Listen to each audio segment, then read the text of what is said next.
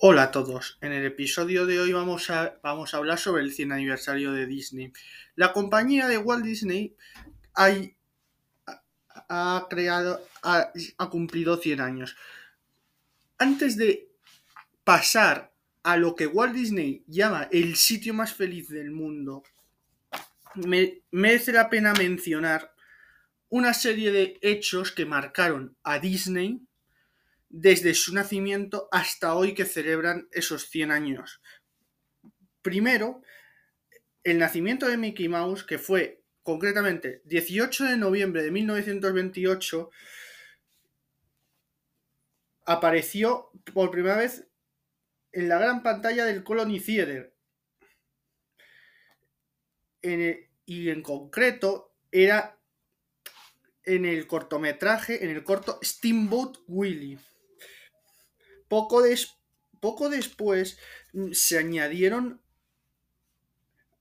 otros personajes como Donald, Goofy, Pluto, etc. Segunda cosa a mencionar sobre este 100 aniversario, sobre este episodio especial del 100 aniversario,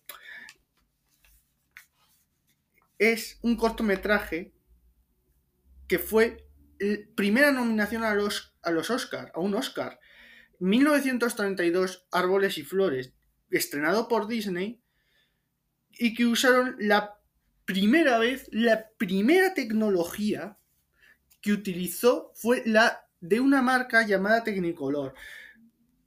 Y fue a tres bandas.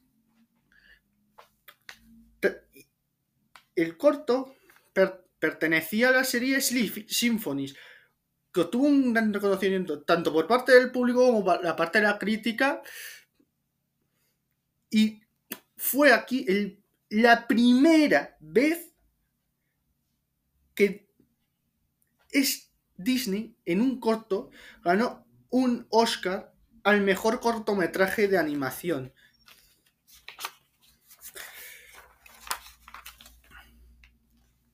Bien, Después, en nuestra línea temporal, nos vamos ya a 1937, con la película Blancanieves y los siete enanitos. El primer largometraje animado ahora mismo, estamos acostumbrados a ver películas de dos, de tres horas, que son largometrajes, pero el primer largometraje fue Blancanieves y los siete enanitos.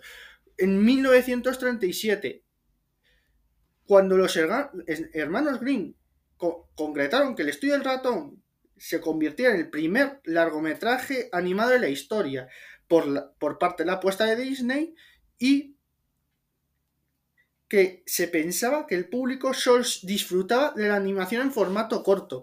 Formato corto antes era media hora, 40, tres, cuartos de hora, 45 minutos.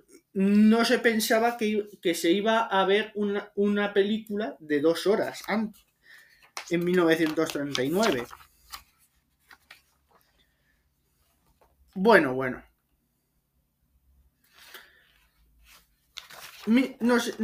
estamos en 1940, los años 40. No me digáis que no conocéis fantasía. No me. Porque no me lo voy a creer. Porque esto fue una combinación entre dibujos animados y música clásica. Llevando a muchos personajes de estas grandes obras, los trajeron de la música de la mano de personajes como Mickey Mouse, los Pegasos o las bailaninas hipopótamo. Se estrenó Fantasía, la fecha de estreno 1940, que utilizaba el, el sonido estereofónico Fantasound, desarrollado especialmente por Disney, por, la misma empresa, Disney.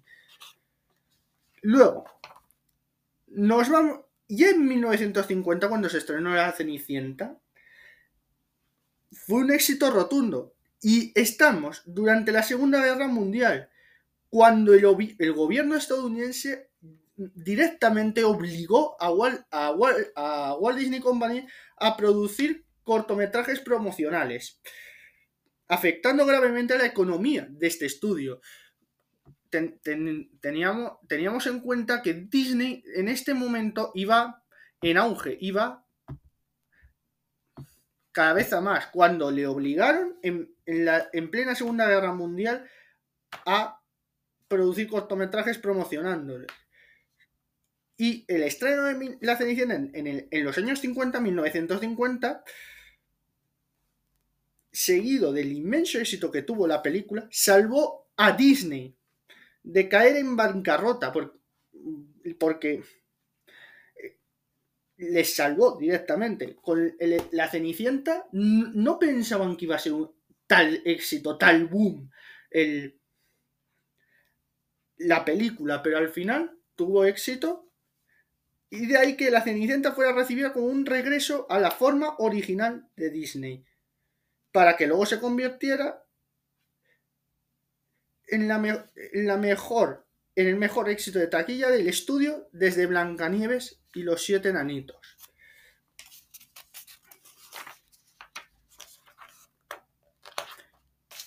Bien, bien, bien, bien. Mary Poppins. ¿Qué podemos decir? Mary Poppins, la animación y el live action. Este término no se había visto hasta este momento, 1964. Nadie pensaba que iba, que iba a pasar lo que, lo que pasaba. Un término live action. Pues no fue hasta 1974 cuando apareció. Y además de Walt Disney Company, estrenó Mary Poppins, una de las películas más exitosas de, su trayectoria. Y para la producción de, de esta, el estudio decidió mezclar la animación con el live action, creando así una brillante película que fue nominada a 13 premios Oscar, pero que luego de los, de los 13 ganó 5, convirtiéndose en la película Disney con más nominaciones a los Oscar de la historia. Luego, ya nos vamos acercando a, los 2000, cuando The Walt Disney Company creó un canal de televisión propio el, famoso Disney Channel, un canal propio de televisión orientado a niños y adolescentes. Con este nuevo, con este nuevo canal, el, el estudio empezó a transmitir las primeras series de dibujos animados producidas por la compañía, además de comedias y películas hechas exclusivamente para la televisión. Luego, el renacimiento de la, animación de Disney fue con La Sirenita, estrenada en 1989, una producción que marcó el inicio del renacimiento de sus películas animadas. Pero a, esta película, protagonizada por Ariel, le siguieron La Bella y la Bestia en 1991, Aladdin en 1992, Tarzán en 1999 y El Rey León en 1994, que se llegó a ser el film de animación más taquillero de la época. Luego, La Bella y la Bestia, nominada en los premios Oscar a la mejor película. Poco antes de celebrar los 70 años, de, la compañía de Walt Disney Company alcanzó otro hito al recibir la codiciada nominación a la mejor película en los premios Oscar por La Bella y la Bestia en el 1992. Dos años después, la, producción se llevó a los escenarios en Broadway, siendo el primer espectáculo de Disney Theatrical Production. Luego, cuando, cuando hacemos el recorrido por la música, siempre insisto mucho en el que Pixar fue comprada por Disney. Pues no solo se une Pixar, sino que se une Pixar, Marvel y Lucasfilm. Y la familia, ¿y cómo hacen esto? ¿Cómo hace esto Disney? Pues amplió con la adquisición de Pixar en 2006, Marvel Entertainment en 2009 y Lucasfilm muy recientemente en 2012. Estas incorporaciones permitieron a Walt Disney Company expandir su universo cinematográfico e incorporar personajes tan icónicos como los superhéroes de Marvel o los Jedi de Star Wars a su catálogo. Luego, vamos a ver. Toy Story 3. Película que todo el mundo habrá visto. Que se estrenó en 2010 con Disney y Pixar trabajando codo con codo y fue protagonizada por el vaquero Woody y el, astronauta Buzz Lightyear, que fue el primer largometraje animado en recaudar mil millones de dólares en todo el mundo. Luego, Disney Plus o Disney Plus, la nueva plataforma de streaming que, que salió a la luz en 2019 cuando Disney Company estrenó Disney Plus, la plataforma de streaming de, de Disney, valga la redundancia. Durante su primer día de operación, Disney Plus consiguió la cuantiosa cifra de 10 millones de suscriptores. Bien, y de Disney Plus nos trasladamos a Frozen 2. Lo que fue lo que ha sido el largometraje más taquillero de la historia. Porque tenemos que tener en cuenta que Frozen 2 es muy reciente. Entonces, en ese mismo, en ese mismo año, The Walt Company batió otro récord histórico al estrenar Frozen 2, la secuela de la película protagonizada por las hermanas Elsa y Anna, que rápidamente se convirtió en el largometraje más taquillero de todos los tiempos. Ya no estamos hablando solo de que, fue el más taquillero en el cine, sino luego en plataformas de streaming. Que se calificó como el más visto de todos.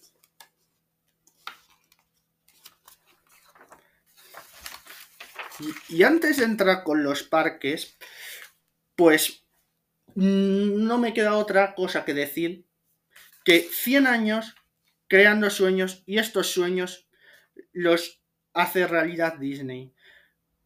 Y, ahora, llegados a este punto, coincidiendo con su 100 aniversario, The Walt Disney Company lanzó a principios de este año, de 2023, el Tales de Wish, El Poder de los Deseos, la nueva película animada de la compañía, que se convirtió en el más visto desde Frozen 2. Y con, y con esta nueva película, situada en un reino cuya estética evoca la arquitectura mozárabe andaluza, Disney pretende rendir homenaje a algunos de sus clásicos más queridos, como Peter Pan, Pinocho o Tiana y el Sapo, ya que la trama gira alrededor de una estrella que es capaz de conceder deseos. Así, el 22 de noviembre de 2023, Disney celebrará sus 100 años con el estreno de esta nueva y mágica historia que promete convertirse en su próximo éxito. Y después de esto, nos vamos a hablar, vamos a hablar un poquito sobre los parques, porque merece la pena hablar además de los parques. Así que, Jesús, hola, ¿qué tal? Muy buenas. Hola, gente, ¿qué tal? Aquí estamos para hablar un poquito de estos 100 años que acaba de cumplir el Walt Disney Company eh, los que somos un poquito frikis, que nos gusta este universo creado por Walt, eh, pues estamos de celebración. Eh, como bien ha dicho Álvaro, nos ha dado unas pequeñas pinceladas sobre lo que han sido estos 100 años, que han sido muchísimos los eventos, las, las películas, todo lo que ha hecho Disney. Pero los que somos muy, muy frikis de Disney, pero sobre todo de esos parques, esos, esos lugares de felicidad que tanto nos gustan. Mm, vamos a comentar mm, brevemente, para no se prolongue mucho, la historia de estos parques. Walt Disney, eh, viendo jugar a sus hijas, una vez en el parque pensó, ¿cómo podría hacer yo un sitio donde padres e hijos se divirtieran? Pues sí, efectivamente, le costó arruinarse varias veces, le costó la salud, le costó el dinero, le costó todo. Pero el 17 de julio de 1955 consiguió su sueño, realizado en la ciudad de Anaheim, al lado de Los Ángeles, cuando inauguró Disneylandia. Disneylandia está considerado como el lugar más feliz de la Tierra, en general todos los parques Disney alrededor del mundo, y fue el comienzo de este bello sueño de Walt Disney que hoy podemos disfrutar por todo el mundo gracias a, a esta imaginación, a esta perseverancia y a esta mente tan privilegiada de Walt.